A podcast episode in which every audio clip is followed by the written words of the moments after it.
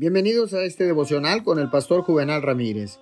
Hoy es día sábado 27 de noviembre del año 2021.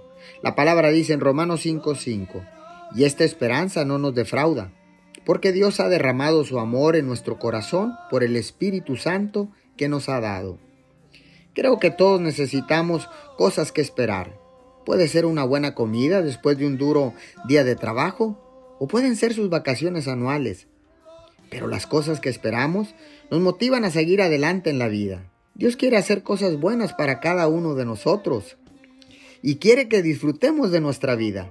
Siempre manténgase lleno de esperanza, espere y tenga una expectativa grande de cosas buenas en su vida. Abraham esperaba contra toda esperanza.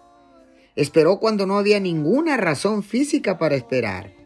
Mirar sus circunstancias no siempre le darán razones para esperar pero puede mirar más allá de ellas en la palabra de Dios y recordar lo que Él ha hecho en su pasado y lo que promete hacer en su futuro. Oremos. Señor, ahora sé que no tenemos que esperar por nuestras circunstancias para disfrutar de la vida, porque mientras nuestros pensamientos sean positivos y tengan esperanza, tendremos gozo en nuestros corazones en el nombre poderoso de Jesús.